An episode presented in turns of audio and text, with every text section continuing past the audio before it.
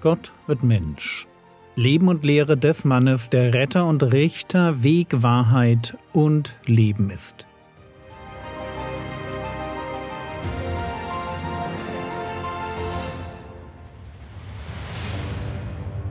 Episode 252 Der Jüngling von Nein. Ich hoffe, ihr erinnert euch noch vage an Episode 247. Dort ging es um die Frage, wie Erzähltexte funktionieren.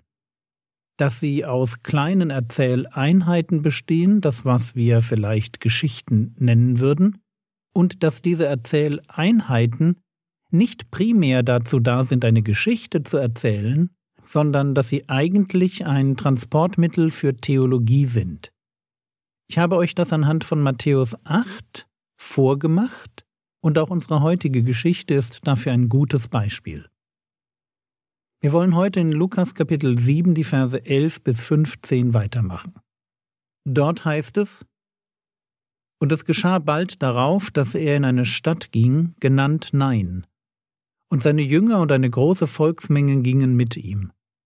Als er sich aber dem Tor der Stadt näherte, Siehe, da wurde ein Toter herausgetragen, der einzige Sohn seiner Mutter, und sie war eine Witwe. Und eine zahlreiche Volksmenge aus der Stadt war mit ihr. Und als der Herr sie sah, wurde er innerlich bewegt über sie und sprach zu ihr, Weine nicht. Und er trat hinzu und rührte die Bahre an, die Träger aber standen still. Und er sprach, Jüngling, ich sage dir, steh auf. Und der Tote setzte sich auf und fing an zu reden, und er gab ihn seiner Mutter. Diese Erzählung von der Auferweckung eines toten jungen Mannes findet sich direkt im Anschluss an die Geschichte von dem Hauptmann, der Jesus für seinen todkranken Knecht um Heilung bittet. Und wenn es stimmt, dass jede Erzähleinheit, so erzählt wird, dass sie eine theologische Aussage in Form eines tatsächlich geschehenen Ereignisses transportiert, dann müsste man sich fragen, wo in dieser Geschichte hier der Schwerpunkt liegt. Beim Hauptmann ist es klar. Jesus staunt über seinen Glauben.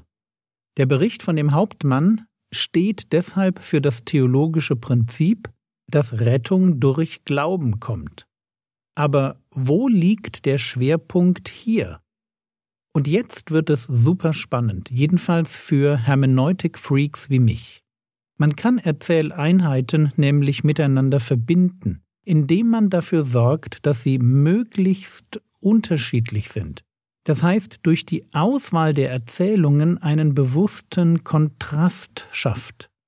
Und genau das passiert hier. Jesus geht mit einer Menge anderer Menschen nach Nein. Vor der Stadt trifft er auf einen Leichenzug. Der einzige Sohn einer Witwe war gestorben. Seht ihr die Unterschiede zum Hauptmann? Der Hauptmann ist ein Heide, ein Mann und noch dazu einer mit Einfluss. Und immerhin hat er die Synagoge in Kapernaum erbaut, auch nicht gerade arm. Hier vor den Toren Neins treffen wir auf eine Frau, eine Jüdin, und nicht nur hat sie ihren Mann verloren, sondern jetzt auch noch ihren einzigen Sohn. Da ist niemand mehr, der sich um sie kümmern oder sie versorgen wird. Nochmal die Unterschiede. Mann, Heide, reich trifft auf Frau, Jüdin, arm. Bitte geht davon aus, dass die Anordnung von solchen Ereignissen bewusst gewählt ist. Es geht den Schreibern der Evangelien nicht nur darum, eine Biografie zu schreiben. Sie wollen gleichzeitig Theologie vermitteln. Und Lukas will durch den Kontrast zeigen, dass die beiden Erzähleinheiten hier am Anfang von Kapitel 7 enger miteinander verbunden sind als üblich. Also zurück zu unserer toten Auferweckung. Es geht in beiden Erzählungen beim Hauptmann wie bei der Witwe von Nein um eine Person, die vom Tod gerettet werden muss. Der Knecht beim Hauptmann stand kurz davor zu sterben. Der Sohn der Witwe war schon tot. Thematisch sind die beiden Erzählungen also ganz nahe beieinander. Sie drehen sich beide um dasselbe Thema, um Errettung. Beim Hauptmann geht es um das Thema Errettung durch Glauben. Frage, wo ist der Glaube bei der Witwe? Noch einmal Lukas Kapitel 7, die Verse 11 bis 15. Und es geschah bald darauf, dass er in eine Stadt ging, genannt Nein, und seine Jünger und eine große Volksmenge gingen mit ihm. Als er sich aber dem Tor der Stadt näherte, siehe, da wurde ein Toter herausgetragen, der einzige Sohn seiner Mutter, und sie war eine Witwe, und eine zahlreiche Volksmenge aus der Stadt war mit ihr. Und als der Herr sie sah, wurde er innerlich bewegt über sie und sprach zu ihr, weine nicht. Und er trat hinzu und rührte die Bahre an, die Träger aber standen still, und er sprach, Jüngling, ich sage dir, steh auf. Und der Tote setzte sich auf und fing an zu reden, und er gab ihn seiner Mutter. Die Frage war, wo ist der Glaube der Witwe? Und es geht jetzt nicht darum, dass wir ihr den Glauben grundsätzlich absprechen, sondern vielmehr geht es um die Frage, wie beschreibt Lukas die Situation? Wo liegt der Schwerpunkt seiner Beschreibung? Jedenfalls nicht auf dem Glauben, obwohl es doch um eine Errettung geht. Aber wir lesen nichts davon, dass die Witwe Glauben hatte. Aber dafür steht hier, und als der Herr sie sah, wurde er innerlich bewegt über sie und sprach zu ihr, weine nicht. Das ist der Schwerpunkt. Im Zentrum dieser Heilung steht nicht der Glaube der Mutter, sondern das, was Jesus fühlt. Er ist bewegt und er geht auf sie zu.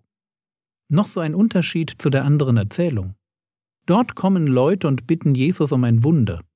Hier ist niemand, der mit einem Wunder rechnet. Die Initiative geht von dem Herrn Jesus aus. Und er trat hinzu und rührte die Bahre an, die Träger aber standen still. Und er sprach, Jüngling, ich sage dir, steh auf. Und der Tote setzte sich auf und fing an zu reden, und er gab ihn seiner Mutter. Frage, welche theologische Aussage steckt hinter diesem Wunder? Und ihr ahnt das bestimmt schon, oder? Der Hauptmann steht für Errettung durch Glauben. Und die Witwe steht für Errettung aus Gnade denn nichts anderes erleben wir hier. Einen Gott, der gnädig ist, der eine Witwe beschenkt, einfach so, weil er das will. Und deshalb erzählte Lukas auch nichts vom Glauben der Frau. Er will den Fokus auf Jesus legen, darauf, dass Jesus innerlich bewegt war. Vielleicht fragst du dich auch, warum Gott Menschen rettet. Warum er dieses Himmelfahrtskommando Golgatha gestartet hat das uns Ostern feiern lässt. Hier, an der Stelle, siehst du die Antwort. Er sieht uns Menschen in unserer Verlorenheit, wie wir eine Hoffnung nach der anderen zu Grabe tragen, erst den Mann, dann den Sohn. Er sieht uns, wie wir jeden Tag mehr in Hoffnungslosigkeit abgleiten, bis zum Schluss nur Tränen bleiben. Er sieht uns, aber er möchte uns mit Leben beschenken mit ewigem Leben. Er möchte uns dieses Weinen nicht zusprechen. Er möchte, dass wir uns freuen, freuen, weil er uns mit Leben beschenkt, das wir schon nicht mehr erwartet haben. Und warum tut Gott das? Weil unser Gott Mitleid empfindet. Weil er hinschaut, den Menschen sieht und traurig über das ist, was er da sieht. Wenn Gott Mensch wird und unsere Schuld auf sich nimmt, damit wir ewiges Leben bekommen können, dann tut er das aus Gnade. Es ist sein Geschenk an uns, und er tut es, weil wir ihm Leid tun. Errettung ist durch Glauben, aber Errettung ist auch aus Gnade. Auf unserer Seite steht das Vertrauen, auf Gottes Seite das Mitleid. Und damit wir die beiden Seiten immer als eine Einheit verstehen, Deshalb hat uns Lukas zwei Ereignisse präsentiert, die direkt nacheinander stehen, durch bewusste Kontraste aneinander gebunden sind und die beiden Aspekte der Errettung illustrieren.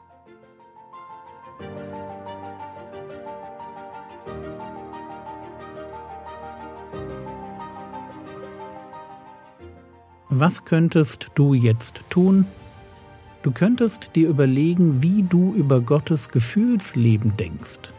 Was fühlt Gott jetzt gerade über dich? Was denkst du und warum? Das war's für heute. Mein Tipp für alle, die mehr von einer Episode haben wollen, hört nicht nur den Podcast, sondern lest auch das Skript und lernt die entscheidenden Bibelverse auswendig. Der Herr segne dich, erfahre seine Gnade und lebe in seinem Frieden. Amen.